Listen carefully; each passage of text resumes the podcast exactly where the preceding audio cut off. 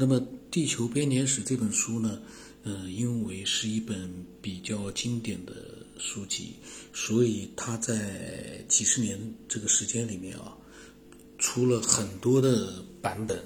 光是在美国的这个一个出版社就印刷了四十五次。那么今天呢，就是我开始就是把他的西秦本人的序言呢，呃，也讲一下，然后呢就开始进入到这本书的主要内容。那么西秦呢，在零六年的时候呢，他是当时是三十周年。第一本出版了大概三十周年，所以呢，他也写了本序。我是这样啊，就是无关的内容我都不会去读，所以我在嗯眼睛去看的时候呢，我是会挑出比较呃关键的或者有意思的内容呢来读，所以这会有一些延迟，因为你在一眼扫过去的时候，你要把一些内容就是读出来，那么在。嗯，念它的主要内容的时候呢，它是第一人称啊，我会用第三人称的这个角度呢去去讲它的里面的内容，所以都会有一个内容上会有一个转换，嗯，那么也就是说会有一定的延迟，不会是现成的内容呢读的那么快，所以有兴趣的人听啊。那么他这在三十周年的那个序里面，他就提到了，嗯。就是这本书呢，非文学类作品里面非常风靡，而且持续畅销，就是指它的第一集十二第十二个天体。这个这一本第一集呢，可以说是各种版本，呃，应该是印刷了，我估计有千万千万册。然后，呃，他在写这本书的时候。他没有料到他会有这样的一个炫目的高度，也没有想到他会写七本。他的整个的地球编年史有七本，厚厚的一套。他也没有想到呢，他会在这第一本的标题里面加入天体。他说他当时唯一的动力和渴望就是还原圣经人物的真实身份。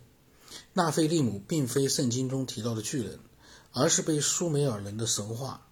称为阿努纳奇人的天外来客。他说，这种全新的认识给他带来了新的思路和研究前景。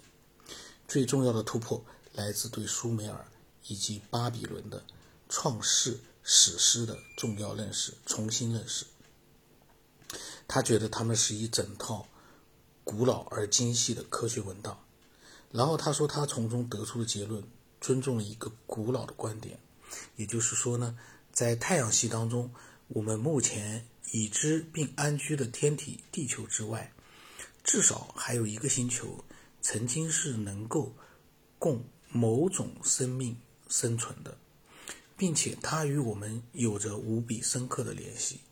显然，这事关地球上的生命的起源，以及发生在遥远过去的空间旅行。西芹说，对他来说，这种认识预示了之后一系列。在三十年前，想都不会想的科学研究，比如说太空穿梭、基因探索和其他不可思议的方方面面。他这里面，我就一边在读一边在想啊，他提到了还有一个星球是能够呃供某种生命生存的，但是目前呢，嗯，科学发展到现在这个阶段了，都没有发现这个星球。这个呢是不正常的。那么第一集我就曾经提出，好像提出一句设想：会不会他刻意的隐？假如说真的有这颗星球啊，像西芹说的，会不会他刻意的隐藏了自己的踪迹，让我们地球上目前的科学技术发现不了它？这这是唯一的解释。但是内容我没看啊，可能西芹他讲的。呃未必和我现在理解的是一样。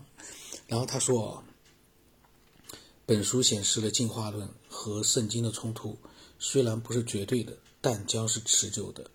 他相信这一点，因为他告诉我们人类真相起源的真相，以及在广袤的宇宙多维度时空当中，我们并不孤独。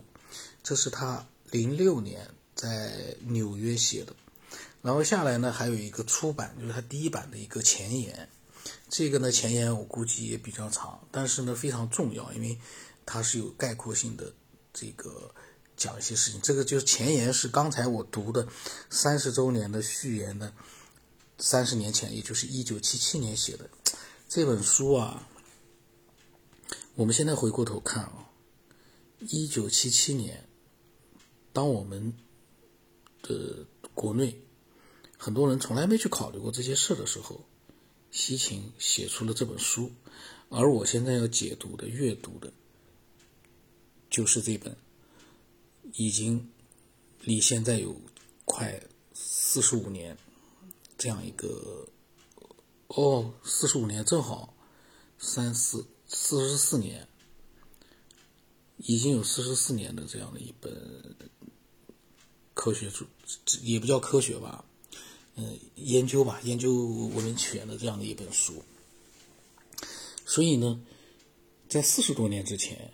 西秦就已经把他的思索和发现，或者说不是发现，研究，把它写了出来，很牛啊。那么我们看看他这个序啊，我们所以说有的时候要想想当时的一个时代的背景，因为七七年的时候确实我们很多人还没出生呢，这，但是他已经在做这个思索了。而二零一六年、一七年的时候呢？我们我才开始就是去想到，我在二零一六年还是二零一几年，我才想到种子。从种子呢，我开始呃怀疑，就是一些关于生命起源的东西。所以时代相差了要四十年。然后这个前言啊，他说：“旧约伴随着我的童年，大约五十年前，当它的种子。”置入我的心里时，心灵时，我完全不知道围绕它与进化论展开的激烈争论。就是说，那个时候也是已经有一个，但是它是指的是旧约啊。然后呢，但是作为一个年轻的学生，在学习希伯来语原版创世纪课程时，我心中出现了一次和自己展开的冲突。当时他说他们阅读到第六章。上帝打算发动大洪水消灭人类，在那个人类面面临灭顶之灾的关键时刻之前，所谓众神之子，也就是那些娶人类的女儿为妻的生物，还居住在地球上。这个他现在讲的是，嗯，早期童年啊，在希伯来的古文当中呢，他们被叫做纳菲利姆。老师解释说呢，纳菲利姆就是巨人的意思。但是西秦当时反对说：“难道他们不应该是被直接解释成为被放下的人吗？他们是不是曾经真的到访过地球呢？”因为他说这个词啊，这个动词，它它那个名称里面的就纳菲利姆里面的前三个字母啊，前四三个字母，说是个动词，是降落、堕落、掉下、放下的意思。然后呢，这个嗯。N F I L 呢是 N F L 派生出来的动名词，意思是意思就是从上往下降的人，而 N F L M 它这个是根据那个纳菲利姆的名字啊，它不断的，所以西秦可能对文字呢，他有自己的一些认识。这个是之前有一个分享者跟我也分享过的，我当时呢的想法就是，这个文字你怎么能去推测一些东西呢？我当时是这么想的。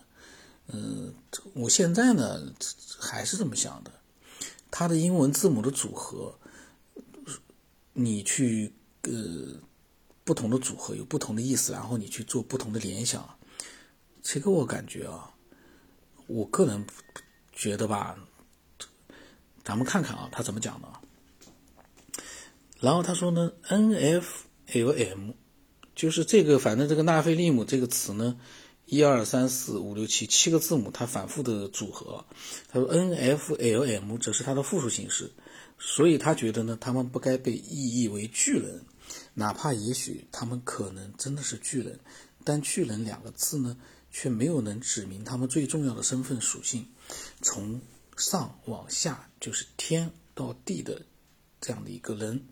可见，他说纳菲呃利姆的准确翻译应该是。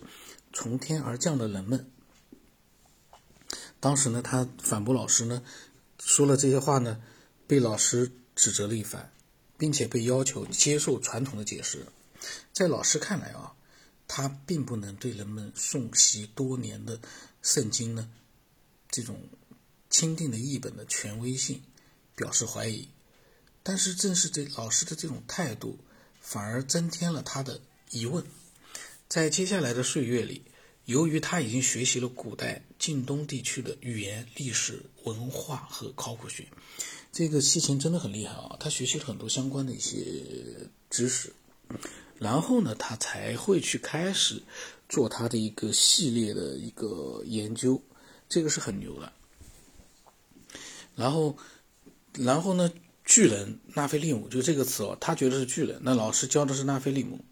呃，旧约里面、圣经里面写的也是纳菲利姆，那么就成了一个对他来说是个长期的困扰。